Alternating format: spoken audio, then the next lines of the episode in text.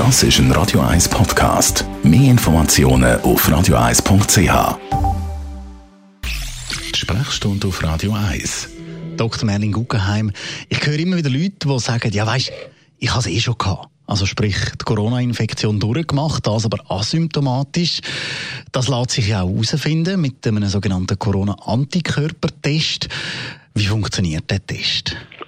Wenn der Körper Kontakt hat mit dem Virus, macht er im Rahmen von seinen sogenannte Antikörper. Das sind äh, Eiweiße, die das Virus bindet und unschädlich machen helfen. Und in aller Regel sind die Antikörper so irgendwo nach zwei Wochen sicher nachweisbar bei jemandem, der ähm, Symptome hat, sagen wir wenigstens.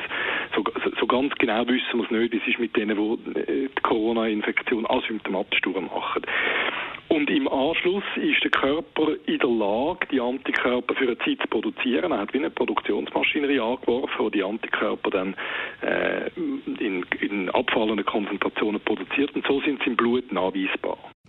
Soll man dann jetzt so einen Test machen, wenn man so eine Vermutung hat? Also die, die wollen wissen, ob sie die Infektion durchgemacht haben, die können den Test machen. Im Moment wissen wir noch zu wenig über, über die Art und das Ausmaß von, Immunantwort, von der Immunantwort. Da gibt es unterschiedliche Daten, die auch sagen, es hat einen Zusammenhang mit der Intensität der Symptome. Also je, je stärker der Krankheitsverlauf, desto mehr Antikörper hat man. Und offiziell gilt die Empfehlung, dass man auf der Antikörperuntersuchung eigentlich keine Fragen zur Immunität können beantworten und dass man eigentlich die Antikörpertests im breiten Stil nur soll im Rahmen von so Studien machen, die uns helfen sollen, mehr Erkenntnis zu gewinnen. Danke vielmals, Dr. Merlin Guggenheim.